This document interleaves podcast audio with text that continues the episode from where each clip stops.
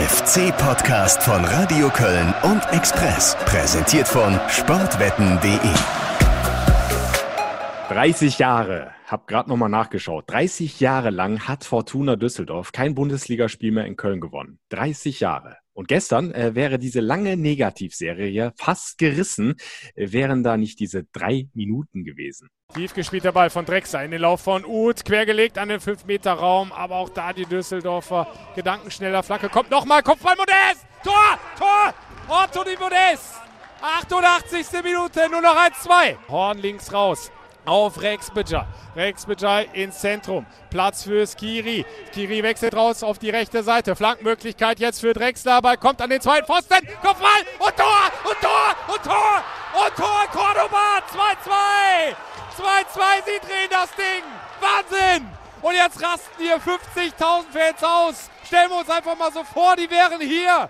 Was wäre das schön? Innerhalb von drei Minuten stellen die das Derby auf den Kopf. Wichtig war für mich die Reaktion, nachdem wir ein Kontertor dann bekommen haben, 2-0 hinten liegen und dann hast du ja oft die Situation, dass Mannschaften dann auch ein bisschen wegkippen. Wir sind nicht weggekippt, wir sind stabil geblieben, wir haben uns gewehrt, wir haben, wir haben dagegen gearbeitet und haben es dann auch geschafft, das Spiel noch äh, erfolgreich für uns in dem Fall dann zu gestalten. Das heißt, den Punkt noch mitzunehmen und der Punkt ist für uns Gold wert. Ja, was ein verrücktes Derby gegen Fortuna Düsseldorf. Und nicht nur ich durfte es erleben im Rhein-Energiestadion vor ja leider leeren Rängen, sondern auch Kollege Alexandra Haubrichs. Grüß dich, Alex. Hi, also ja, also ich habe, äh, du warst ja endlich auch mal zu Gast. Ich, das war ja schon mein zweites Geisterspiel. ähm, ich habe dich ein wenig bemitleidet vor mir, weil du die ganze Zeit irgendwelche äh, Durchhalteparolen, an die hinter dir niemand mehr geglaubt hast äh, während deiner Live-Kommentierung. Äh, ja, ja, ähm, ja, aber hinten kackt die Ente, ne? Ja, heißt das stimmt. Ja also äh, da hast du mit dem Mats eins gemein. Mein Sohn soll, hat wohl in der 85. auch noch gesagt äh, äh, zu, zu, seiner Mutter, das Spiel ist noch nicht vorbei, Mama. Also von daher, da gab es noch zwei, die dran geglaubt haben. Oder äh, sagen wir noch ein paar mehr, denn auf dem Platz waren ja offenbar auch noch welche, die sich wehren wollten. Allen voran dann Dominik Drexler mit seinen wirklich super Flanken. Ja. Äh, da mal Shoutout an ihn, der wird morgen 30, also sagen wir schon mal Glückwunsch, weil der ist ja morgen auch noch aktuell, der, der Podcast. Ähm, und äh, Anthony Modest, der mal wieder getroffen hat, das erste Tor seit dem 31. August, meine ich, äh, beim Spiel in Freiburg. So. Und äh, ja, Wahnsinns äh, äh Schlussphase, mit der ich allerdings nicht mehr gerechnet habe. Und ich glaube, ähm, Uwe Rösler hat die ganze Nacht noch Albträume gehabt, weil der, der, der ist ja so zusammengesunken da an der Mauer vor Frust, äh, dass äh, da konnte er ihn, konnte er einem fast leid tun. Allerdings. Aber auch ähm, nur fast, ne? Auch, auch nur, fast, fast, weil schließlich ist er der Düsseldorfer Trainer und nicht der Kölner und äh, für den FC war der Punkt in der Tat Gold wert. Ja, und diese äh, letzten drei Minuten, die hätten dann tatsächlich diese 50.000 Fans verdient gehabt. Ne? Also ja, ich, ja, ich äh, habe es ja auch in der Live-Reportage gesagt, also was wäre da los gewesen? Ja, ne? ja, klar. 88 Minuten, hättest du wahrscheinlich den einen oder anderen Pfiff gehört von den Rängen. Ja. Auch äh, nicht ganz so unrecht. Äh, wir werden ja gleich noch ausführlich über das Spiel reden. Ja. Aber dann kamen da halt diese zwei Blitzmomente, Kopfball Modest, Kopfball Cordoba und das Ding ist komplett gedreht. Und äh, Markus Giesel hat, hat ja gesagt, äh, der Punkt ist Gold wert. Also was diese Tabellensituation betrifft, wenn du nicht doch nochmal unten reinrutschen willst, nicht doch nochmal Druck kriegen willst, dann war das tatsächlich Gold wert, dieser Punkt. Denn der 10-Punkte-Abstand ist ja jetzt geblieben. Es ist wieder ein Spiel weniger, es sind nur noch sieben Partien zu gehen. Also so gesehen äh, hat er da definitiv recht und es ist natürlich auch Gold wert für die Moral, wenn du halt siehst, du liegst 0-2 bis zur 88. hinten ne? und, und, und ja. nimmst dann doch noch einen Punkt mit. Ja, dann macht das ja auch was mit der Mannschaft. Aber äh, was die 88 Minuten davor betrifft, die äh, waren dann alles andere als äh, goldglänzend. Ja, man muss das vielleicht auch sogar im Verbund mit dem Spiel davor sehen. Du warst halt, äh, gut, einmal hast du 2-0 Vorsprung verspielt, einmal hast du einen aufgeholt, aber äh, was beide Spiele gemeinsam hatten, eigentlich war jeweils die Gastmannschaft eigentlich die, wo du sagst, die hätte den so einen Sieg einen Tick mehr verdient gehabt. So und, ähm, und beides waren zumindest was den Kampf um Platz 16 angeht, direkte Konkurrenten. Die hast du quasi beide auf Distanz gehalten. Mainz hat ja gestern Abend nochmal so richtig sich das Torverhältnis ver, verhunzt ähm, äh, äh, also am Wochenende und ähm, deshalb äh, äh, waren das, war das trotz wirklich mäßiger Leistung und äh, Und äh, da, da, macht ja auch keiner einen Hehl beim FC draus, dass man da nicht zufrieden ist. Ähm, waren das trotzdem zwei Schritte nach vorne, was den Cluster halt angeht. Jetzt allerdings droht halt so ein bisschen das, das, das Niemandsland, ne? weil du halt ähm, mhm. mit zwei Siegen stündest du jetzt auf Platz sieben. Ne? Also das, man, man muss es halt einfach so sehen, wie es ist. Also wir können ja gerne so viele mich immer bashen, weil ich von Europa spreche, aber das, äh, du wärst halt mittendrin jetzt in der ganzen, in der ganzen Thematik. Wenn du halt äh, die zwei Heimspiele gewonnen hättest, hast du nicht so, ist, bist du zwar immer noch irgendwie dran und ziemlich weit von unten weg, aber aber so wie die, wie die Mannschaft zurzeit spielt, äh, ähm, glaube ich ja nicht, dass äh, da noch die große Siegesserie bei rausspringen wird. Also zumindest macht es ja. zeitlich den Eindruck. Ja, äh, es sind halt auch besondere Umstände, mit denen ja alle Mannschaften irgendwo zu kämpfen haben. Also die Ergebnisse auch jetzt wieder von diesem Spieltag zeigen das ja. Ne? Also du kannst es schwer voraussehen, außer vielleicht die Siege von Dortmund und Bayern. Äh, die ziehen das gnadenlos durch, aber alle anderen Teams ja, haben extreme Schwankungen drin. Also, dass mhm. Mainz jetzt gegen Leipzig verliert, ist vielleicht nicht die große Überraschung, aber so 0 zu 5 dann zu Hause ist irgendwie auch nicht mehr im Normalbereich. Also habe ich zumindest nicht mitgerechnet.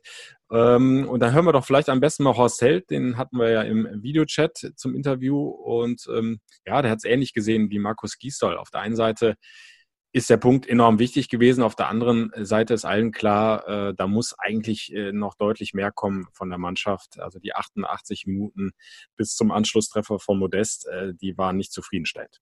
Natürlich klar, dass wir mit der Art und Weise äh, nicht zufrieden sind. Ich glaube auch, dass es richtig ist, äh, so einen Anspruch intern zu haben, dass wir merken, dass wir, dass wir äh, nicht zufrieden sind. Dennoch ist es mit einem wenn man die beiden Spiele sieht, äh, einmal haben wir eine 2-0-Führung verspielt, einmal haben wir eine 2-0-Führung aufgeholt. Äh, beide Punkte mit dem Bestreben, unser Ziel zu erreichen, waren Gold wert gegen direkte Konkurrenten. Ja, haben wir angesprochen von der Tabelle her.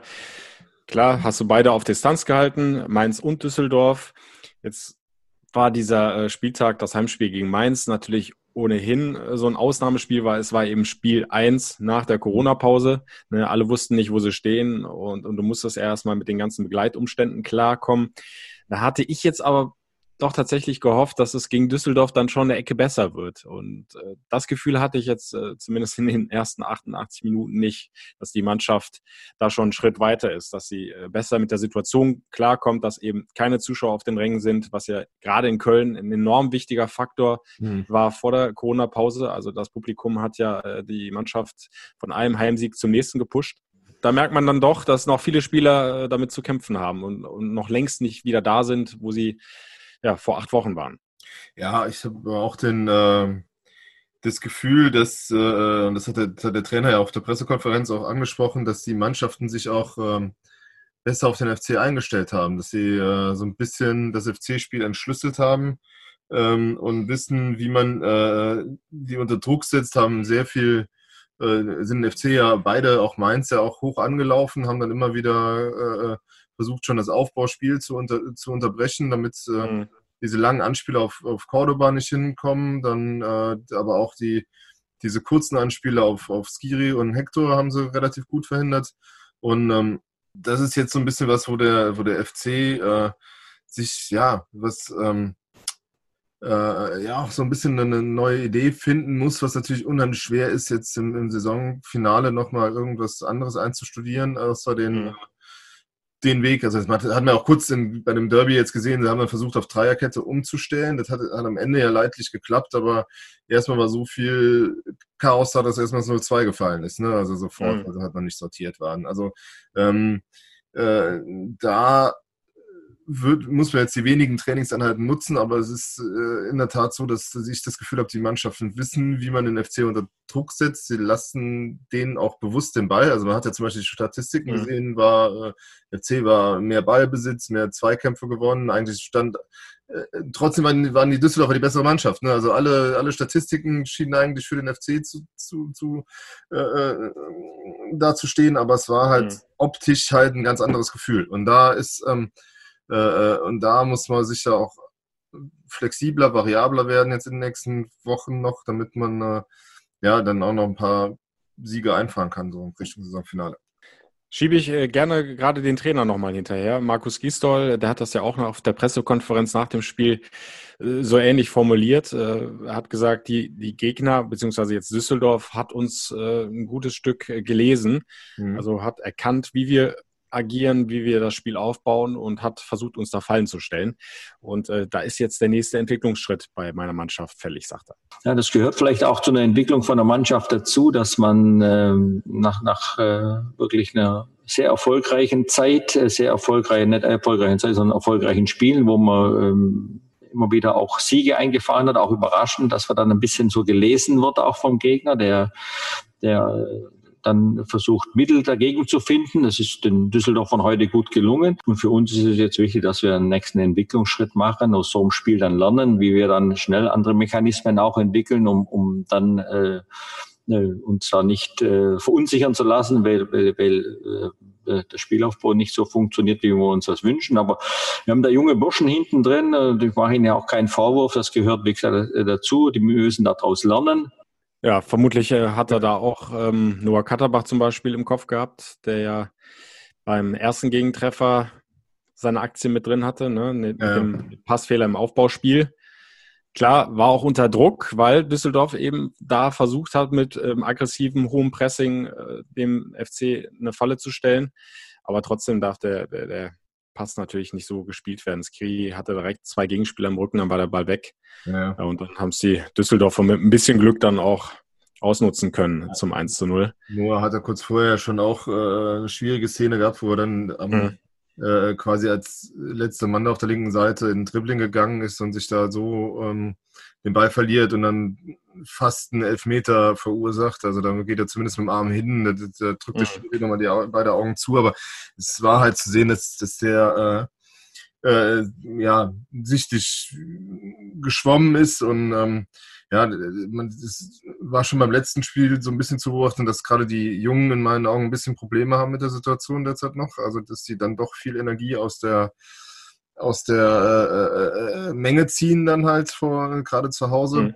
Ähm, oder auch, äh, ich sag mal, ich erinnere dich an Schalke, wo er dann halt in so einer Atmosphäre dann so cool gespielt hat.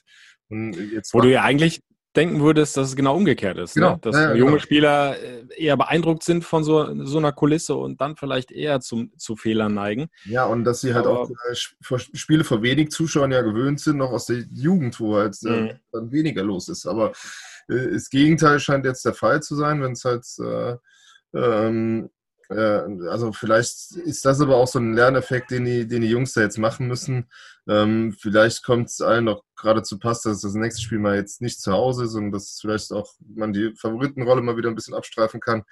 Äh, weiß ich nicht, aber ähm, ja, also es haben so einige von den, von den Jungen geschwommen. Auch äh, Iso hat sich schwer getan eigentlich. Der hatte eine gute Szene in der zweiten Halbzeit, aber sonst war auch nicht viel. Der hat am Anfang so ein bisschen versucht, Gas zu geben, als er in die Wobei, ja?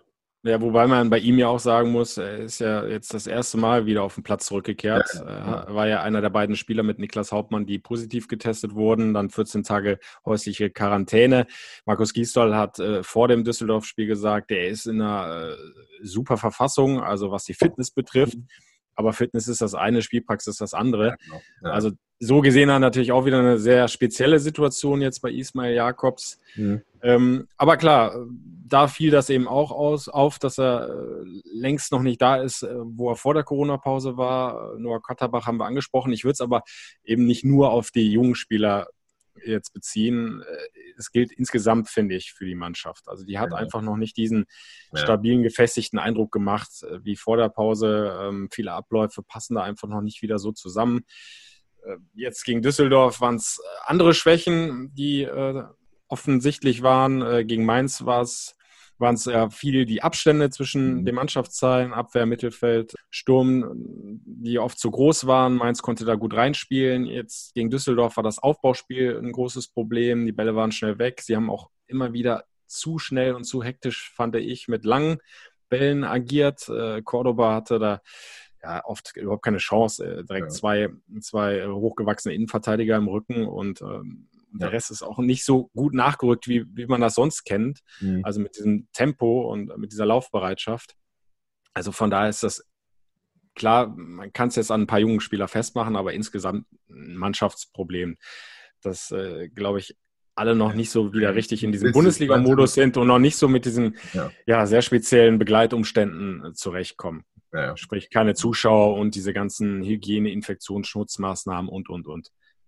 Ja, da kamen irgendwie andere, obwohl sie ja jetzt quasi dieses Geisterspiel Vorsprung hatten halt gegen Gladbach, kommen mhm. offenbar derzeit noch besser mit zurecht. Ähm, da hast du schon recht, das ist halt äh, insgesamt was, was irgendwie ein zerfahrender Auftritt und das äh, man äh, das beim FC ja genauso sieht. Das äh, hat ja eben Horst Held in unserem Gespräch dann auch äh, deutlich gemacht, dass man morgen sehr lange zusammensaß, sehr viel Ursachenforschung betrieben hat, überlegt hat, mhm. wie kann man Abläufe ändern, um vielleicht doch äh, äh, dann dagegen zu steuern, dass die Mannschaft sich wohler fühlt in ihrer Haut. Und ähm, ja, ich bin mal gespannt, was sie sich einfallen lassen, ähm, weil äh, ja, es werden ja noch ein paar ja. Heimspiele kommen. Ja, und, und Horst Held hat auch noch einen äh, interessanten anderen Punkt reingebracht.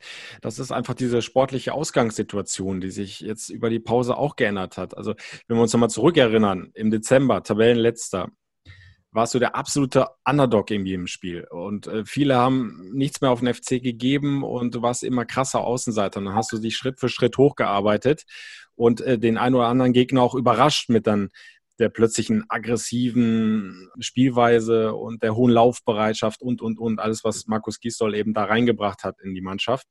Und jetzt äh, stehst du halt nach dieser Corona-Pause auf Platz 10, hast 10 Punkte Vorsprung äh, auf Düsseldorf gehabt, auf Mainz waren es, ich weiß nicht mehr genau, äh, an dem Spieltag 7 Punkte, also auch ein dickes Polster. Du bist ja auf einmal der Favorit und der, der das Spiel machen muss und, und die Gegner haben dich eben so ein bisschen ausgeguckt, dein Spiel gelesen.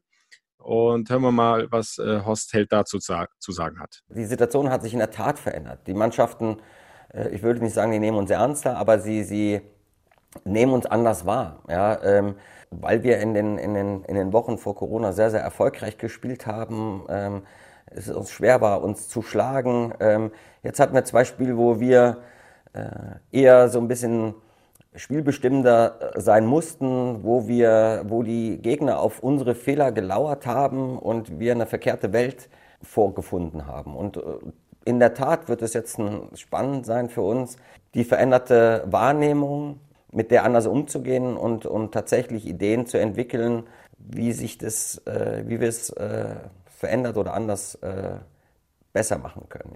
Zwei wesentliche Dinge. Einmal die Wahrnehmung des FC in der Bundesliga hat sich verändert. Du hast jetzt ein anderes Standing.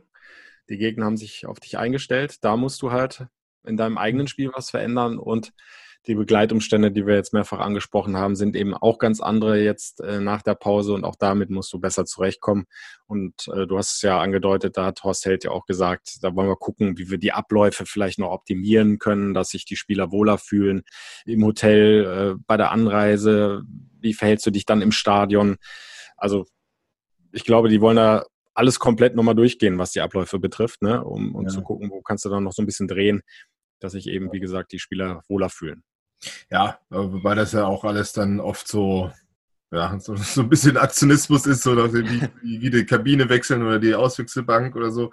Aber irgendwas, äh, äh, äh, ja, du musst halt irgendwelche Steine umdrehen, um dann vielleicht äh, zu, den, zu den Ergebnissen zu kommen, die du dir wünschst. Ähm, äh, ja, also ich, ich, finde, sie müsste aber auch, also das, müsste halt einfach auch auf dem Platz dann so, eine, so ein so ein bisschen andere Herangehensweise finden. Ich meine, äh, nur mit der, nur indem du einen anderen Bus nimmst, mit dem du zum Stadion fährst, wird sich halt äh, äh, auf dem Platz halt jetzt nicht so viel ändern, sondern, sondern nee, nee, klar. der erste Ansatz ist halt immer da und ähm, äh, ja, und vielleicht muss er da auch mal überlegen noch, äh, ja, auch welche Spieler vielleicht am besten mit der Situation zurechtkommen. Ne? Also vielleicht gibt es halt mhm. wirklich Spieler, die halt ein bisschen zu knabbern haben derzeit und anderen Spielern, die das weniger ausmacht. Und die Erfahrung musst du halt jetzt sammeln und dann vielleicht halt auch äh, mal, mal durchwürfeln. Ähm, bin mal gespannt, äh, was jetzt passieren wird nach dem, also für Mittwoch und auch mit Blick dann auf äh, das nächste Wochenende. Ähm, weil halt einfach äh, ja auch die, die, die, die körperliche Belastung halt sehr, sehr hoch sein wird jetzt in der mhm. englischen Woche. Und das äh, äh, nach so einer Vorbereitung. ist halt auch nicht so, so einfach und äh, toll, toll, toll hoffen wir, dass es keine Verletzungen gibt. Der FC kann halt ein bisschen von seiner tiefen Bank zehren. Äh, da mhm. hat ja auch der, der Markus Gisdol geäußert nach dem Spiel. Ähm, und kann vielleicht halt dann jetzt, ähm, ja, vielleicht hat sich jetzt damit Drexler aufgedrängt für einen, für einen Startelf-Einsatz. Vielleicht, äh, vielleicht, äh, ja, kann Toni Modesta nochmal hoffen, dass, äh, wenn, wenn, wenn Cordoba mal eine Verschnaufpause braucht, der war ja auch ein bisschen angeschlagen. Ähm, aber äh, insgesamt, ja, muss da Gistol vielleicht auch nochmal die ein oder andere Idee finden, ähm, ja. weil, äh, ja, sich der ein oder andere halt auch zu schwer tut. Bei aller Kritik müssen wir aber auch äh, nochmal, denke ich, ganz klar sagen, der FC, das hat auch Horst Held im Interview ja so gesagt, und da gebe ich ihm voll, vollkommen recht, der FC ist ja voll im Soll. Also es ja, ja. gibt jetzt natürlich auch überhaupt keinen Grund, nur wegen äh, zweimal Unentschieden zu Hause jetzt hier äh, irgendwie den Alarm schrillen zu lassen. klar, du musst die Dinge hinterfragen, warum hat das und das nicht so funktioniert, wie wir uns das vorgestellt haben. Und dann musst du ja auch den Ehrgeiz haben, dich verbessern zu wollen. Und der FC kann es ja auch besser, das haben wir ja gesehen. Mhm. Aber trotzdem auf der anderen Seite, jetzt hat er im Derby 0-2 gedreht und, und, noch einen Punkt geholt. Äh, das machst du eben auch nicht mal eben so. Da gehört ja auch was dazu, dass naja. du eben dann noch bis zum Schluss alles versuchst. Und, und der FC hat sich dann belohnt für diesen Einsatz. Und äh, er hat halt zwei, nochmal zwei äh, Konkurrenten im Abstiegskampf weiter auf Distanz gehalten. Ja, Liegt jetzt mit 34 Zählern immer noch auf Platz 10 und, und, und nach oben, also ich rede jetzt nicht von den Europapokalplätzen, aber jetzt äh, zum nächsten Gegner Hoffenheim äh, sind es gerade mal zwei Punkte Abstand, also die könntest du am Mittwoch jetzt überholen. Von daher äh, immer noch eine richtig gute Ausgangsposition, die der FC da hat. Und es ist ja eigentlich ein Glücksfall für den FC, dass du trotz jetzt so einer schwierigen Phase, in der alle Mannschaften stecken, äh, also Stichwort Corona-Pandemie, mhm. dass du jetzt halt in so einer Situation bist, wo du diese Lernprozesse noch in dieser Saison jetzt alle machen kannst. Also äh, ja. normalerweise wäre ja, äh, hätten wir ja alle im Dezember gesagt, okay, der FC spielt vermutlich, wenn er überhaupt noch die Chance hat, mhm. bis zum letzten Spieltag um den Klassenhalt. Ja, ja. So, und jetzt bist du in einer Situation, wo du es eigentlich ja schon fast geschafft hast und hm, dir nicht ja. mehr so diese ganz großen Sorgen machen musst und du nicht mehr diesen ganz großen Existenzdruck hast. Und äh, äh, folglich hast du jetzt so quasi den Luxus, dass du diese Saison jetzt noch nutzen kannst, also diese jetzt noch mhm. sieben Spieltage, um da schon weitere Entwicklungsschritte zu machen für die nächste Saison. Normalerweise hättest du diese Schritte erst dann in der nächsten Saison machen können. Also, ne, verstehst du, was ich meine? Das Jammern ist schon. Ein bisschen kompliziert ausgedrückt, aber halt ne, normalerweise hättest du jetzt Druck ohne Ende bis zum ja, letzten Spieltag vermutlich gehabt, hättest du halt nicht diese Serie vorher hingelegt. Und, und, und so kannst du jetzt dann wirklich eben dir in aller Ruhe diese Gedanken machen. Wo, an welchen Schrauben müssen wir drehen? Äh, was sind jetzt so die nächsten Schritte? Ne, da hast du jetzt einfach diese, diese Zeit gewonnen. Du hast das mit auch aus Held angemerkt. Du bist halt ja auch, also wir sind ja auch als Fan, Sportfans, als Fußballfans, als äh, äh, wer es mit dem FC hält, noch mehr. Ja, natürlich will man jedes Spiel gewinnen. Und natürlich, wenn du, äh, also ich kann mir schwer, schwer vorstellen, dass jemand, der jetzt auf die Tabelle guckt, nicht guckt und sich insgeheim vorrechnet, was wäre denn gewesen, wenn wir die vier Punkte mehr hätten oder was. Mhm. Äh, ne? Also das ist halt irgendwo, äh, auf der anderen Seite weiß aber auch jeder, der das rechnet, wo wir im Dezember standen und dass ja, ja. wir, auch ich, also nach Union Berlin, keinen Pfifferling mehr auf diese Mannschaft gegeben habe. Und wir haben mhm. in der Zeit hat die Mannschaft auf den auf Fortuna Düsseldorf insgesamt 17 Punkte gut gemacht. Bis, äh, nee, nee, nee, nee, stimmt nicht ganz. Äh, 14 Punkte gut gemacht in der Zeit. 17 wäre es bei einem Sieg gewesen halt. Und, äh, ja, ja. Ähm, so, und dann, äh, und das ist halt schon aller Ehren wert. Ne? Und das ist, das kann der Mannschaft auch keiner mehr nehmen. Ähm, aber du, äh, ich finde halt, äh, äh, ist auch schwierig für eine Mannschaft, die halt jetzt da steht, wo der FC steht, äh, noch großartigen Ansporn aus dem Abstiegskampf zu ziehen, weil es den halt irgendwie eigentlich, also spätestens seit gestern nicht mehr gibt, weil du halt, wenn du gegen Düsseldorf verloren hättest, wären es sieben Punkte noch gewesen. Ja. Das ist zwar immer noch viel Holz, aber ähm, dann kommt die Hertha, die es jetzt punktgleich von hinten noch mitmacht. Und ähm, äh, von daher hättest du dann halt ähm, schon nochmal irgendwie angefangen, zu zittern, weil äh, hinter dir sind dann halt auch mit Mannschaften wie, wie Frankfurt, Augsburg gerade auf Schalke gewonnen und so. Und dann wäre halt schon immer was ins Rutschen gekommen, halt unter Umständen. Und ja. gerade dann mit der Erkenntnis, dass du mit den Geisterspielen gar nicht zurechtkommst, wenn du da gestern mit einem 0-3, 0-4 irgendwie nach Hause oder zu Hause, zu Hause dann auf dem Rasen sitzt nachher, dann, dann äh, wäre die Situation eine andere gewesen. So jammern wir wirklich auf hohem Niveau. Du bist eigentlich immer noch absolut in, in Sicherheit. Ähm, hast die Konkurrenz auf Distanz und dann sprechen wir hier, wenn wir hier uns kritisch äußern, halt, ist das halt irgendwie schon Luxuskritik, weil wir mhm. halt Sachen ansprechen, die halt besser laufen könnten und äh, äh, äh, aber man muss jetzt, in der Tat hast du ja recht, der Mannschaft die Moral zugute halten, dass er halt irgendwie äh, ähm, ja, dran geglaubt hat, dass sie halt eben nicht, was Markus Gisler eben sagte, nicht weggekippt ist und nicht sich hat äh, abschießen mhm. lassen, sondern, ähm, sondern auch diese Rückschläge äh, äh, äh, wettgemacht hat, weil, ich sag mal, du, du, musst ja, also wir haben über eins noch gar nicht geredet, du hast ja kurz vor dem 2-0 hast du diesen Elfmeter, den du verschießt und dann fällt das ja. zwei. Und normalerweise eine Mannschaft, die keine Mentalität hat, die ist damit tot. Halt irgendwie. Das ist ja. da dann nochmal einen, äh, einen Ausgleich schaffst, das ist schon großartig. Und das auch noch ohne Heimkulisse. Das muss man auch noch dazu sagen. Ne? Also es ist halt, du hast diesen Ausgleich geschafft, ohne dass du jetzt ein, eine Wand von Come FC äh, Anhängern hinter dir hattest. Und, und da wiederum, äh, das sind die positiven Aspekte aus diesem Spiel. Du hast dich gewehrt, du hast äh, dann am Ende deine, deine Chancen genutzt und du hast halt mit, ähm, Domit Drexler und, und Anthony Modest gerade auch zwei Einwechselspieler gehabt, die ein ganz dickes Aufrufezeichen gesetzt haben und gezeigt haben, ja, du hast auch eine tiefe Bank und ja, du kannst auch reagieren und du äh, kannst dann nochmal Dinge drehen. Ja, dann lass uns doch direkt bei den beiden bleiben, die man vielleicht so ein bisschen als Man of the Match bezeichnen kann, äh, weil sie eben die Wende eingeleitet haben. Äh, bei Dominik Drexler, äh, auffällig, der hat es ja schon gegen Mainz ähnlich gemacht. Ist eingewechselt worden, bringt eine Sahneflanke rein auf den Kopf von äh, Florian Kainz. Zwischenzeitliche 2-0 gegen, gegen Mainz. Oh, und jetzt kommt er rein und, und bereitet äh, die Kopfballtore von Modest und Cordoba vor.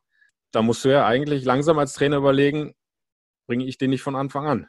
Ja, das ist ja das, was äh, Rafa Schichers auch immer sagte über seinen Kumpel. Das ist halt ein Unterschiedsspieler. Ne? Der macht halt, äh, der kann halt Spiele entscheiden. Also es, äh, ich habe eben mit ihm auf äh, WhatsApp gewetzt, gewitzelt mit, mit Domme, äh, so von wegen, ja, bei der Abstandshaltung konntest du ja gut lang, Flanken auf langen Pfosten üben.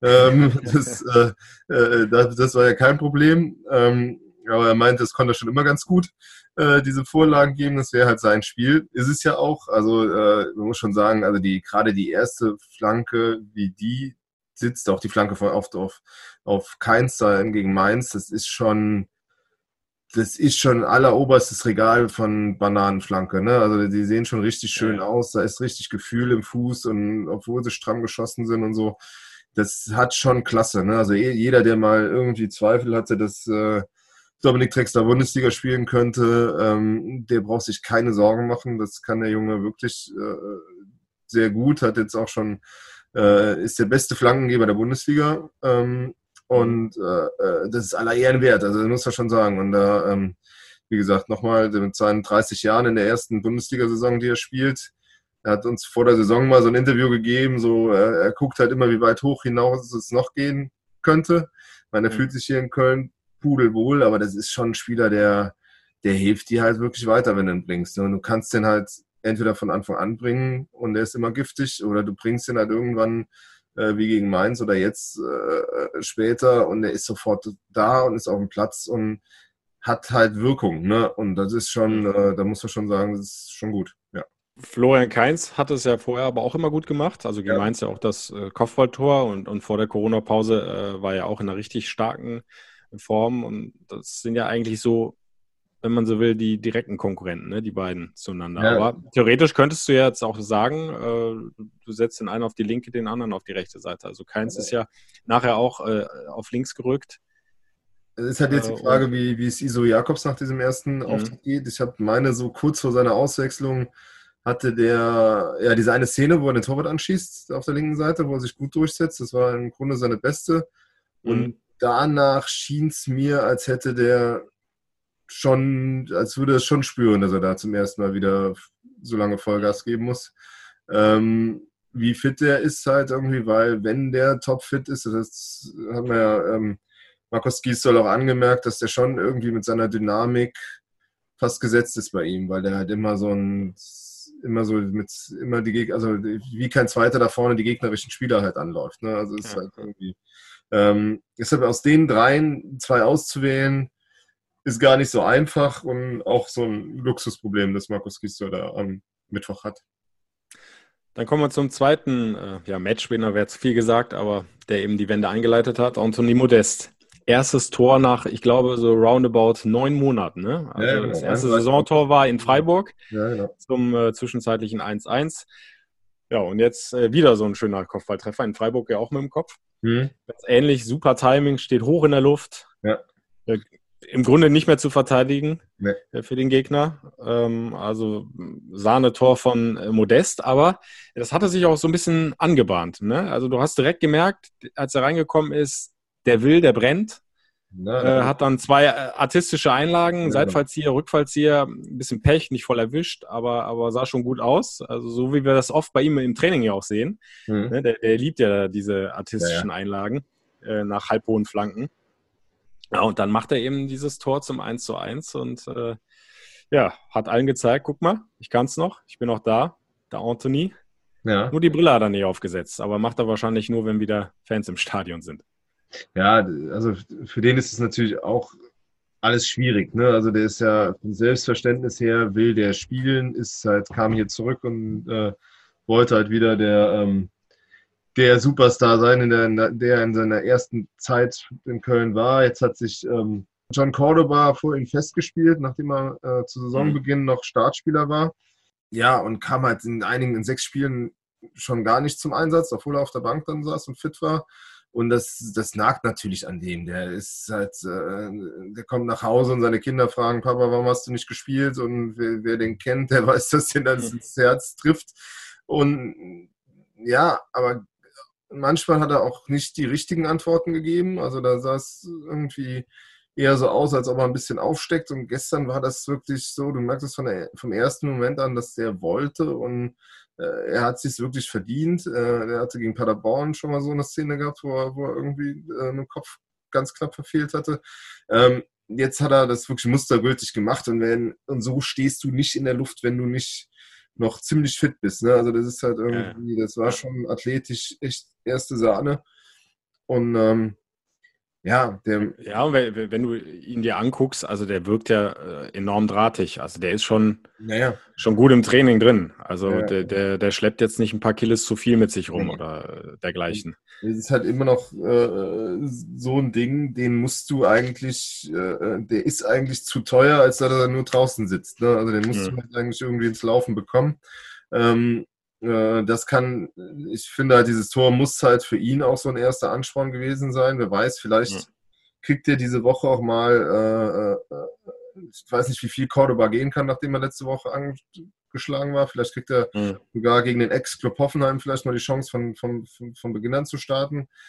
Keine Ahnung, aber ähm, er wird sicher wieder reinkommen und äh, ja, vielleicht kann er mal so eine kleine Serie hinlegen und und dann halt einfach irgendwann auch den Anspruch haben, hier, ich will wieder spielen, weil äh, ja. dieses Spiel als alleinige Spitze vorne, die Cordoba jetzt spielt, hat er ja lange eigentlich auch, zwar nicht so sehr mit dem Rücken zur Abwehr, sondern eher dann als, als Konterspieler, aber das war ja lange Zeit auch sein, sein Spiel als ja. Stöger halt hier.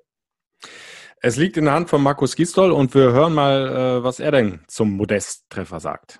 Es ist natürlich so, dass John sich da so ein bisschen breit gemacht hat und auch das äh, mit, mit, mit Leistung zurückbezahlt, seine Nominierungen und, und auch Tore macht. Und dann ist es für andere Stürmer, die dann in gleicher Position sind, oftmals ein bisschen schwierig. Und dann ist es wichtig, dass sie dranbleiben, dass sie Gas geben, dass sie im Training sich reinhauen, ähm, auf ihre Chance warten und lauern und drängen, dass sie dann rankommen. Und es war halt so. Es war auch im ersten Moment dann zu spüren, als, als äh, Toni auf den Platz kam. Er wollte unbedingt noch was bewegen. Und es freut mich sehr natürlich, dass er das Tor gemacht hat und noch ein, zwei gute weitere Aktionen gehabt hat. Heute auch im Kopfballtiming gut war, in anderen Situationen. Also das ist eine Seite der, der wirklich positiven äh, Aspekte auch aus diesem Spiel, die wir da mitnehmen, dass wir mitnehmen können. Ja, wird spannend, ob er vielleicht tatsächlich, wie du es angesprochen hast, gegen Hoffenheim schon eine Chance bekommt. Ich glaube es eher nicht von Anfang an, weil äh, Cordoba natürlich über eine Physis hm. ja äh, verfügt. Der, der, kann halt auch englische Wochen einfach mal ja. so durchziehen mit seinem Spiel. Also ich glaube, da, da wird es nicht dran hapern. Aber zumindest als Joker hat er, hat er sich jetzt äh, wieder in die erste Reihe gestellt, also vor Simon Terodde, der mhm. zwar auch noch eingewechselt worden ist, aber ja im Grunde nur noch wirklich dann für die allerletzte Minute.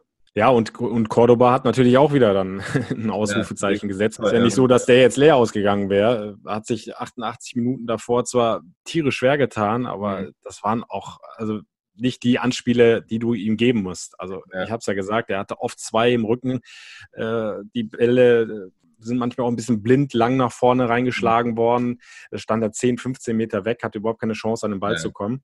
Also von daher, äh, Cordoba ist immer noch in einer extrem starken Form ja, und äh, eigentlich äh, nicht aus der Startelf unter Leistungsaspekten äh, rauszunehmen. Ja, ein bisschen äh, geschwächt hat war Sebastian Bonone, hat eine fürchterliche Zweikampfquote gehabt, glaube ich, also phasenweise und mhm. knapp über 30 Prozent.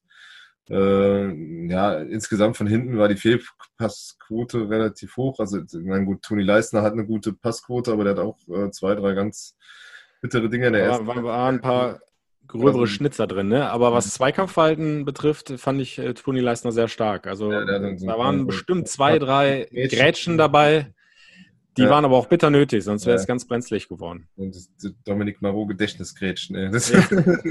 Gute alte Schule. Gute ja, alte genau. Verteidigerschule. Genau. Ja, also ist, ähm, nee, da war schon, war schon in Ordnung. Ich fand halt auch, ähm, ja, äh, dieses defensive Mittelfeld mit, mit Hector und Skiri, die müssen halt auch wieder ein bisschen mehr Zugriff bekommen. Das war schon gegen Mainz problematisch, gerade beim zweiten mhm. Tor. Ähm, war gestern auch nicht so, so prickelnd alles. Also so im Gesamtverbund ist halt eigentlich ist überall Steigerungspotenzial. Ne? Also es äh, Easy hat schon besser gemacht als, als Benno Schmitz jetzt im Spiel davor, aber auch äh, äh der hat zum Beispiel fürchterlich geflankt. Also das waren mhm. immer, wenn der mal Flank zu Flanken kam, gingen die Bälle irgendwo in, in die Walachei oder direkt am Kopf des Gegenspielers und so. Nee, ähm, Steigerungspotenzial gibt es auf vielen Ebenen. Tja, äh, auch beim Elfmeterschießen, ne? Auch beim Wer schießt denn als nächstes? Ja, natürlich. Jonas Hector hat ja einen Stuhlkreis angekündigt, ne? Ja, gut, also Stuhlkreis war ja das offenbar, was wir heute Morgen dann gemacht haben. ja. Und Feld hat gesagt, er es klang, es klang nur irgendwie lustig, deswegen habe ich es jetzt nochmal erwähnt. Ja, ja, genau. Stuhlkreis ist ein letztes Wort, ne? Also ich kenne das von der Kita.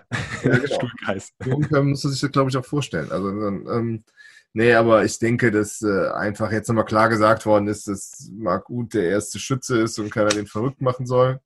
Ja, also äh, es gab ja, ich habe mich, es gab ja schon mal, äh, erinnerst du dich an St. Pauli damals, die Diskussion zwischen Girassi und äh, Simon Terodde, da, da wo Jonas Hector einschreiten musste. Ja, ich erinnere mich dunkel, ja, ja. Das war der letzte dicke Elberzoff, den wir hatten. Ähm, äh, äh, und jetzt halt irgendwie, äh, das waren es halt ähnliche Szenen. Ich meine, gut, dass der, dass der Cordoba gerne geschossen hätte, ist auch klar. Ähm, mhm. Dass der Markt das so ein bisschen als äh, Ausrede nutzt, um zu erklären, warum er verschossen hat, ist auch nett, aber letzten Endes äh, hätte er ihn trotzdem reinschießen können, hätte uns wahrscheinlich viele graue Haare erspart und äh, ähm, ja, und hätte dann vielleicht dem Spiel nochmal eine ganz andere Wendung geben können. Ähm, oder wie hast du es erlebt? Also ist es berechtigt, dass der. Ja, also in, in, in der Live-Situation habe ich es gar nicht so dramatisch wahrgenommen, aber mhm. wenn du die Fernsehbilder nochmal anguckst, ja. äh, wo die Kamera ja dann deutlich näher mit dem Bild dran ist, äh, da siehst du ja dann schon, also Cordoba, äh, beziehungsweise Uth geht hin und will eigentlich den Ball haben, um den Elfmeter zu schießen und Cordoba nimmt ihn äh, sich einfach und geht erstmal ein paar Meter weg. Ja. So, und, und, dann ruft irgendwer hinterher, ich glaube Jonas Hector vermutlich als mhm. Kapitän, mhm. und, und, äh, und, dann äh, schmeißt er den Ball wütend auf den Boden und zieht ab. Mhm. Ähm, also das kann natürlich äh, dann den Schützen, Marc Gut in dem Fall, dann schon aus der Ruhe bringen. Also das ja, ist, glaube ja. ich, äh, vom Kopf her dann keine einfache Situation gewesen, zumindest nicht gerade zuträglich für die Konzentration.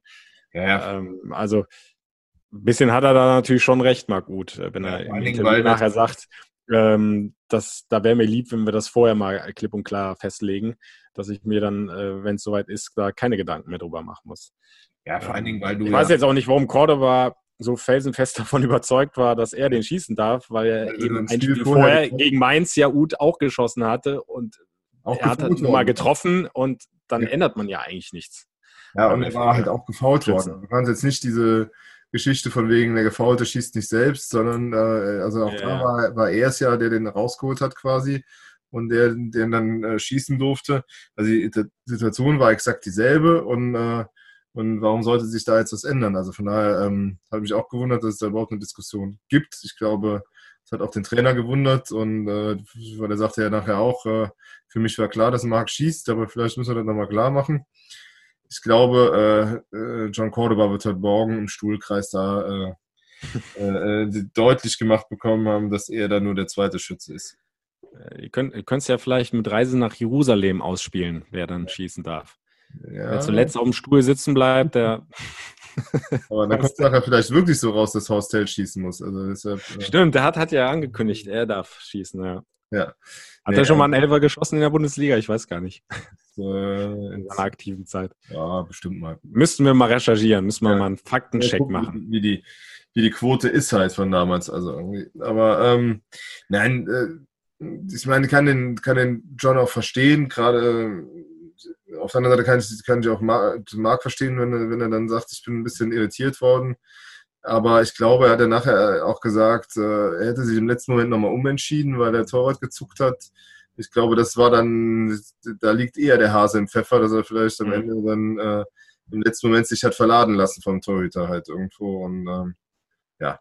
Aber er hat ja gesagt, wenn wir verloren hätten, wäre es Ding auf meine Kappe gegangen. Also jetzt dann doch nicht äh, irgendwann in die Schuhe geschoben, sondern äh, war dann froh, dass die Jungs ihm den, äh, ich zitiere jetzt nur, sonst würde ich solche Worte ja natürlich nie verwenden, den Arsch gerettet haben. So, ja. und ähm, ja, von daher alles gut. Ja, und, und auch das äh, fällt dann doch eher in die Kategorie Luxusproblem. Ja, das. Also äh, gibt Schlimmeres als dieser verschossene Elfmeter. Und ähm, dann lass uns doch jetzt vielleicht den Blick nach vorne richten zum Auswärtsspiel bei der TSG Hoffenheim. Ja, ähm, ja ist, äh, ist, ja so ein kleines Wiedersehen ne? unter alten Bekannten. Trainer Markus Giesdoll war Trainer in Hoffenheim, Modest hat mal für Hoffenheim gestürmt, Marc Uth hat für Hoffenheim gestürmt, äh, Kingsley Schindler war mal in Hoffenheim, wenn auch damals eher in der U23 unterwegs. Nur die äh, ganzen, ganzen Kölner in Hoffenheim sind inzwischen wieder weg. Ne? Also es hat irgendwie, äh, die sind dann, dann ja. also äh, Bittenkurt und Vogt sind ja beide in Bremen jetzt, ne? die dann ja. gegangen sind es ist auch ein richtungsweisendes Duell, weil es halt Neunter gegen Zehnter ist und der Gewinner ist dann doch irgendwie da oben dabei im Spiel um mhm. 6, 7, 8. Und der Verlierer hat eigentlich mit nichts mehr zu tun. Also das, äh, oder also zumindest wenn der FC verliert, äh, glaube ich, dann ist halt einfach, äh, ja, niemand ja. hat angesagt. Interessant ist aber, äh, dass die Hoffenheimer ja auch so ihre Probleme haben und auch äh, zu Hause. Ähm, hab nochmal nachgeschaut. Acht Heimspielpleiten schon in dieser Saison. Damit ist der Vereinsnegativrekord eingestellt. Wenn sie jetzt auch gegen den FC verlieren würden, ja, ja wäre das dann äh, der absolute Tiefpunkt, was die Heimbilanz betrifft. Ja, ähm, die schlechteste Heimbilanz stammt übrigens aus der Saison 2012, 2013 zu einer Zeit, als damals dann als Retter Markus Gisdol nach Hoffenheim ja, kam als Trainer. Also auch da eine interessante Geschichte. Ja. Schöner ja, der unglaublichsten Rettungen aller Zeiten. Ne? Also die, ja, über die Relegation und äh, eigentlich war Hoffenheim ja schon mausetot und in der zweiten Liga. Dortmund, wo sie dann in Dortmund am genau. letzten Spieltag gewinnen. Und, naja, ähm, aber äh, ja, also ich. Ja, aber das einfach nur als Aspekt, äh, dass ja da durchaus was gehen könnte für den FC. Und ja. Äh, jetzt bist du mal in einer anderen Rolle, eben nicht zu Hause. Ja. Und, und äh, wer weiß, vielleicht kommt der FC da jetzt sogar erstmal besser mit zurecht. Mhm. Und der Hoffenheimer eben mit dieser Negativbilanz im Kopf ja. auch nicht mit dem größten äh, Selbstbewusstsein unterwegs. Ja, ich finde halt insgesamt spielen die Hoffenheimer eine grausige Saison. Also diese Mannschaft, die ja wirklich mal mit, mit, mit der Nagelsmann halt wirklich tollen Fußball auch gespielt hat und irgendwie für was stand. Irgendwie, äh, ich kann mhm. überhaupt, also das ist für mich, also drückt dir nichts mehr aus. Du, du weißt überhaupt nicht, äh, äh, irgendwie ist dieses ganze, ganze Projekt da in ein komisches Fahrwasser geraten. Also ich weiß, oder ich weiß nicht, wie dir es geht, aber mit dem Blick auf Hoffenheim, ich, früher hast du halt klar für alle Fans, also alle Fans, aktiven Fanszene, das absolute Dorn im Auge wegen Hopp und Co. Mhm. Aber wenn du es auch als neutraler Betrachter gesehen hast, dann haben die meistens einen anständigen Ball gespielt und hatten eine gute Mannschaft. Jetzt haben die ja wirklich alles verkauft, was nicht bei drei auf den Bäumen war, äh, dann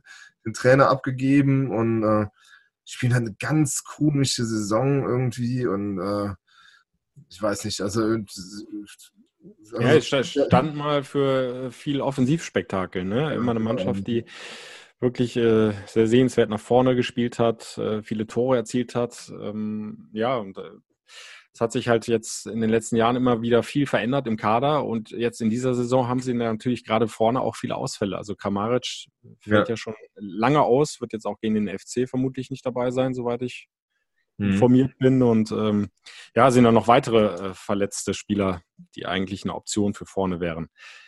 Also auch da haben sie Probleme. Ja, und dann scheint mir, fehlt denen auch irgendwo im Moment so ein bisschen die, die, die klare Perspektive. Also ich weiß nicht genau, wo will Hoffenheim eigentlich hin? Also ja, genau. Halt auf, auf Sicht. Also äh, wollen die eine Mannschaft stellen, die um die Europapokalplätze mitspielt oder wollen die sogar mal wieder, wo sie ja schon mal waren, bis in die Champions League Plätze reinkommen oder, oder, oder geben die sich jetzt erstmal mit dem Mittelfeld zufrieden in der Tabelle? Also das ist mir irgendwie nicht so ganz klar. Also das ist halt irgendwie, ähm, ja, es ist, äh, dann hat sich diese Rückholaktion von Sebastian Rudi ja auch irgendwie gar nicht, funktioniert halt auch irgendwie nicht. Ne? Also es ja. Halt, ja, also dieses, ähm, dieses Ganze, wofür diese, die, diese Truppe mal, mal stand, ist halt ja, irgendwie weg. Ich äh, bin mal gespannt, wie sie jetzt gegen, gegen, den, gegen den FC auftreten, aber sicher ist, äh, dass du da nicht chancenlos bist. Ne? Also du kannst da schon was, was mitnehmen. Ähm, dafür musst du dich aber allerdings halt dann auch äh, steigern zu den, den ersten beiden Auftritten, das ist auch klar. Gehst du denn davon aus, dass es Wechsel geben wird in der Startelf? Und wenn ja, wo? Das ist halt in der Tat die Drechsler-Frage. Das ist die einzige. Brauchst mhm. irgendwie ein halt. Also das, ähm, vielleicht kriegt der ISO dann nochmal eine Pause. Das wäre so, oder, oder Jakobs rückt nach hinten für Katterbach. Naja, aber ich glaube eher, also in der Tat, dieses aus drei macht zwei da vorne mit Keins, Jakobs und Drexler, das ist das Einzige, was wirklich zur, zur Debatte steht. Ich glaube, du hast recht, äh, Cordoba ist zu äh, wichtig als Säule da vorne, als dass er den jetzt schon rausnimmt. Vielleicht würde da eher früher den, den Modeste dazustellen, wenn es nicht laufen sollte, aber ja. dass der Tuni dann nochmal auf der Bank Platz nehmen muss. Ähm, Ansonsten, so, ansonsten das Gerüst mit Hector Skiri wird ja. bleiben im Mittelfeld. Hinten die beiden Innenverteidiger wird da auch nichts ja. ändern. Also, Leistner, Bono. Easy war jetzt auch nicht so schlecht, dass du da unbedingt jetzt wieder Schmitz bringen müsstest, halt irgendwie, vor, vor allem, weil der sich ja vorher auch nicht aufgedrängt hat. Also so insgesamt. Äh ja, und bei Katterbach vielleicht da nur ganz kurz, äh, glaube ich, äh, dass Markus Gisdol auch eher so tickt, dass er sagt, okay, der hat jetzt er hat noch nicht richtig reingefunden gegen Mainz und, und gegen Düsseldorf ja. hat er nicht seine besten Spiele gemacht, aber umso wichtiger ist es, dem Jungen weiteres Vertrauen ja. zu schenken, dass er sich ja. da selber wieder rausspielt und, und wieder zu seiner alten Form zurückfindet. Genau. Ich glaube, da recht, würde man dem Jungen keinen Gefallen tun, wenn du ihn jetzt rausnimmst. Ja, fängt er nur noch weil er zwei Spiele mal unter Form gespielt hat. Ja. Und außerdem, wie gesagt, kannst du ja auch hoffen, dass es einfach jetzt auch mal auswärts sich mal irgendwie leichter tut, wenn mal der Gegner den Ball haben kann, du anlaufen kannst und äh, ja, und einfach mal wieder dieses Spiel, was dich vor der Pause stark gemacht hat, versuchen kannst aufzuziehen. Und vielleicht funktioniert das ja ähm, dann wieder. Und ich glaube auch deshalb, also der wird den, wird den Noah weiter spielen lassen, da gehe ich auch fest von aus. Also noch weniger Veränderungen. Ähm, und dann muss man mal sehen, wie, wie das Spiel halt jetzt läuft Richtung, Richtung Mittwoch. Und äh, ja, ob du da, da was mitnehmen kannst, wäre halt, äh, damit es noch ein bisschen um was geht für den weiteren Saisonverlauf, ganz, ganz nett, wenn man weiter punktet halt. Ja, also nochmal kurzer Blick auf die Tabelle. Drei Punkte gegen Hoffenheim und der FC wäre bei 37 Zählern, also dann einen Zähler vor der TSG.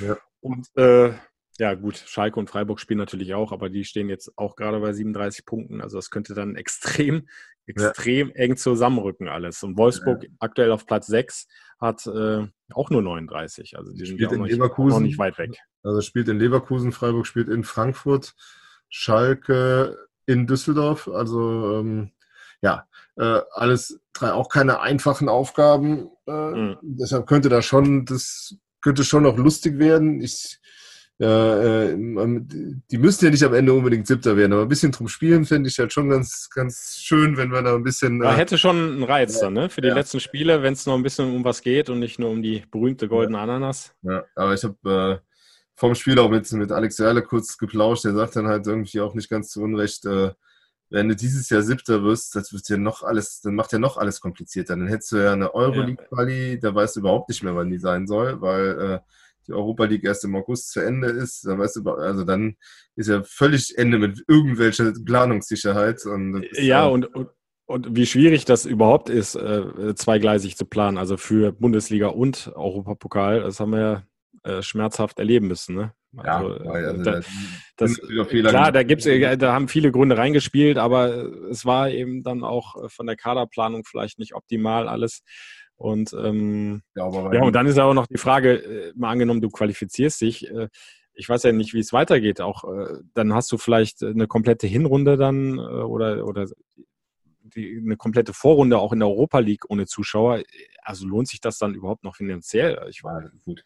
da stehen ja so viele Fragezeichen. Ich finde halt diese, diese, äh, äh, diese Angst vor einer möglichen Europa-Qualifikation finde ich halt ein bisschen bisschen, also bei, zum Beispiel auf deiner Facebook-Seite war ja unserem, unserem letzten Podcast dann irgendwie gut, dass du dem Alex widersprochen hast, da mit, dem, mit seinen Europa. ja, schön, ja. So diese Kommentare und da muss ich echt sagen, also die, die, mein Eintracht Frankfurt hat auch mal gezeigt, dass man, obwohl man in Europaspielen noch Pokalsieger werden kann. Ne? Also es gibt, ja. ich glaube, die, ja, von ja. 2017, 2018, die steht für sich selbst. So was wird es nie wieder geben, diese, diese zwei Punkte Hinrunde oder so. Also äh, drei Punkte, äh, nee, sechs Punkte waren es dann am Ende in der Hinrunde, aber diese drei Punkte Serie dann irgendwie über lange Zeit. Ähm, äh, da sollte man sich jetzt auch nicht äh, von zu sehr Angst machen lassen. Natürlich geht es für, für den ersten FC Köln ums Etablieren in der Bundesliga. Äh, aber äh, Erfolg hat noch keinem geschadet, wenn man dann im Erfolg auch die richtigen Entscheidungen trifft. Also da, da finde nur, find nur diese, diese ja, Angst, Angst, ein bisschen irrational und äh, das, ja. Äh, ich. Ja, das, da steckt halt vielleicht dann tatsächlich bei den Fans oder bei einigen Fans immer noch dann die Erinnerung in den Knochen ne, von der letzten Europapokalsaison, wo es dann in der Bundesliga gründlich daneben gegangen ist. So schön das war, nach London zu reisen, nach ja. Der FC äh, Belgrad. Auch ohne Europa geschafft, dieses Jahr eine ganz ja. schön miserable Hinrunde zu spielen und, und hat es auch schon geschafft, ohne Europa abzusteigen. Ja. Also von daher, ich wollte. Aber, aber, grundsätzlich hast du ja auch recht. Es ist Sport und als Sportler musst du immer den Ehrgeiz haben, das Bestmögliche zu erreichen. Und wenn du die Chance hast, davor zu rücken auf die berühmten Plätze, internationalen Plätze, dann musst du es versuchen. Also dann zu sagen, nee, wollen wir nicht und es ist uns riskant, das ist, äh, ja, das ist halt im, im, Sinne des Sports, finde ich. Also das, dann äh, es ist ja auch klar, dass die läuft irgendwas falsch. Ja, nein, es ist auch klar, dass die, dass die Offiziellen da äh, das eben nicht artikulieren, dass der eine oder andere Spieler darf dann mal sagen, wenn wir es schaffen, cool, so wie Bono oder so, ne? Aber mhm. äh, dass du als Clubdirektive natürlich dann ausgibst für äh, machen, spielen, solange es rechnerisch äh, nicht gesichert ist, ist nur der Klassenerhalt unser Ziel, ist doch alles okay. Also ist ja, ja. ja. Also das haben wir auch im letzten Podcast ja, genau. ausführlich äh, debattiert und genau. da bleibe ich auch bei der Meinung, ähm, solange es nicht erreicht ist und, und, und Fakt ist, der Klassenerhalt, äh, muss das das Ziel bleiben. Aber es könnte ja in Kürze Fakt sein. Ja, und wenn du dann noch äh, dran bist an den Plätzen da oben, dann finde ich, äh, musst du als Sportler versuchen, ja, ja. dann das Bestmögliche rausholen. Und dann kannst du ja durchaus dieses Ziel dann auch setzen. Ja. Bin ich mal gespannt, ob das so kommen wird, aber jetzt ja. erstmal Hoffenheim. Jetzt erstmal Hoffenheim. Äh, Wenn es denn, ab wann ist es denn für dich rechnerisch äh, geschafft? Ab 38, ab 40? Äh, ja, ich, also ich habe es ehrlich gesagt noch nicht durchgerechnet komplett. Ja. Äh, das hängt ja auch immer so ein bisschen davon ab, wer noch gegeneinander spielt. Also zum ja, Teil nehmen sich hier die Mannschaften ja. unten die gegen, Punkte gegenseitig weg und dann ist es ja rechnerisch dann doch wieder früher möglich, als, als es so auf den ersten Blick erscheint. Ja. Aber ähm, ja, also wenn der FC jetzt in Hoffenheim oder äh, nicht einen Sieg, Sinsheim gegen Hoffenheim, so heißt es ja korrekt, äh, gewinnt, ähm, auch dann wird es nicht rechnerisch durch sein, aber dann ist es für mich geschafft. Also das ja. ist, ist eigentlich ein Ding der Unmöglichkeit, dass die ganzen Mannschaften dahinter noch am FC vorbeiziehen. Also ja. man müsste das mal wirklich dann in Ruhe nochmal durchrechnen. Wie gesagt, gucken, wer gegen wen noch spielt, aber also mit, mit 37 Punkten und so einem deutlich besseren Torverhältnis also ja. kann ich mir beim besten nicht, will nicht vorstellen, dass dann noch was anbrennt. Ja.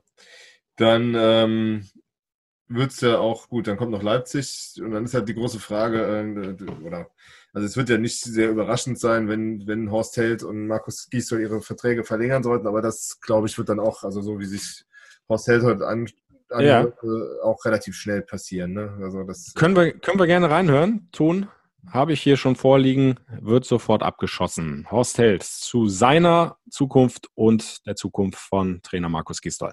Ich kann Ihnen in beiden, bei beiden Szenarien sagen, dass ich äh, einen sehr, sehr guten Austausch grundsätzlich mit, mit meinem Vorstand bin und äh, wir da halt auch einen äh, ähm, Plan verfolgen.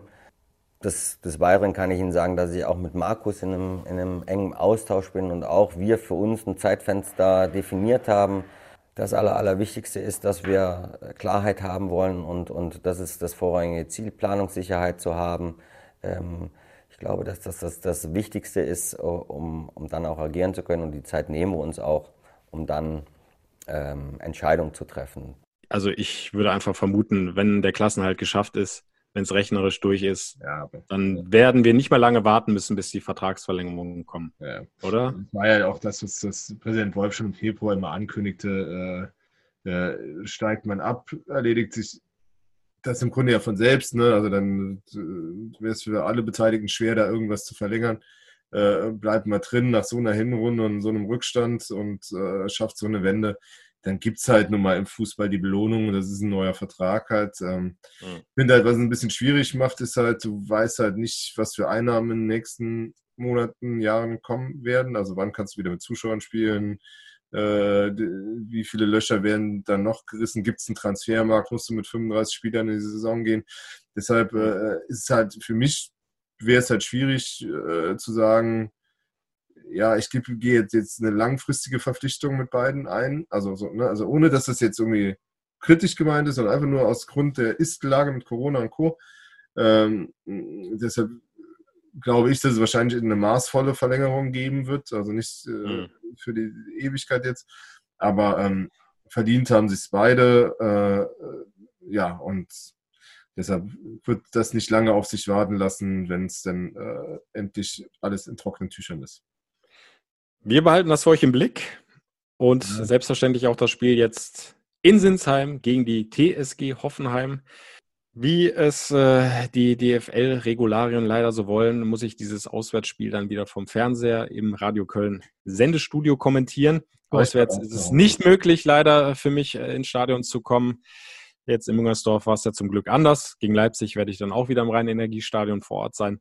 Aber jetzt gegen Hoffenheim dann vom Fernseher. Trotzdem seid ihr 90 Minuten live dabei, wenn ihr wollt, über fc-radio.de. Geht auch über die FC-App ganz einfach anklicken oder über die 107,1 bei Radio Köln. Da gibt es die Live-Übertragung in Ausschnitten plus die beste Musik. Und bei euch der Live-Ticker am Start. Äh, du bist, ja. glaube ich, auch nicht im Stadion, ne? Ich bin auch nicht dabei. Ne? Der Kollege fährt aber, wir sind vor Ort. Also ähm, deshalb, also bei, auf express.de gibt es äh, Stadion-Feeling in Sinsheim ohne Zuschauer. Äh, sonst sei ja auch nichts los, aber dann, äh, dann diesmal ganz leer. Ähm, was glaubst du? Wir müssen ja noch tippen, glaube ich. Ne? Oh ja, ja, ja. Glaubst mhm. du, was. Äh, was, wir haben übrigens beide daneben gelegen, ne? Fürs Derby gegen Düsseldorf. Ja. Du hast 3-1, ich 3-2, also. Ich war mal optimistisch und schon geht es wieder schief. So, ja. dann bin ich jetzt mal pessimistisch und sag, sage, sage mal, um Lügen gestraft zu werden, eine Niederlage und dann 1 zu 0 für Hoffenheim voraus. 2-1 FC. Das ist. Äh, Bumm. Bumm. So. So, so. habe ich es mal. Wenn ihr tippen wollt, ne, unser Partner Sportwetten bietet das natürlich wieder an. Die, ähm, und äh, ja, könnt ihr gerne gucken, ob ihr mich Lügen straft oder den Guido. Und äh, ja, allerdings, äh, wie immer mit dem Hinweis, Guido, du kannst das besser als ich. Drei wichtige Infos.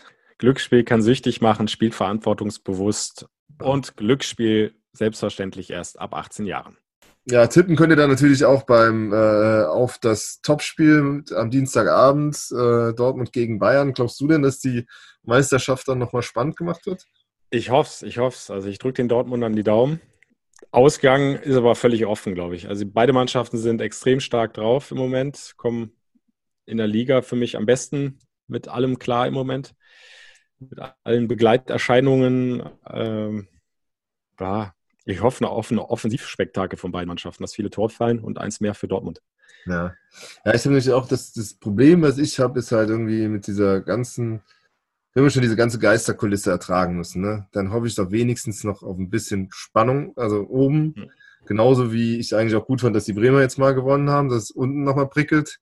Ähm, weil äh, äh, irgendwas, also nur, das ist ja das Einzige, wie man noch ein bisschen Spaß haben kann, dass es halt um was geht. Und deshalb hoffe ich ja auch, dass der FC am besten morgen mich Lügen straft und gewinnt und dass es auch für die um noch was geht und dass wir nicht hier wochenlang über Niemandsland berichten müssen. Ähm, wie eben gesagt, ihr könnt es alles bei Guido morgen, äh, am, am, Mittwochabend hören. Der ist äh, am Fernseher da und ähm, äh, äh lässt euch daran teilhaben mein Kollege Jürgen Kemper ist in Hoffenheim vor Ort und äh, gibt da Stadionatmosphäre auf express.de.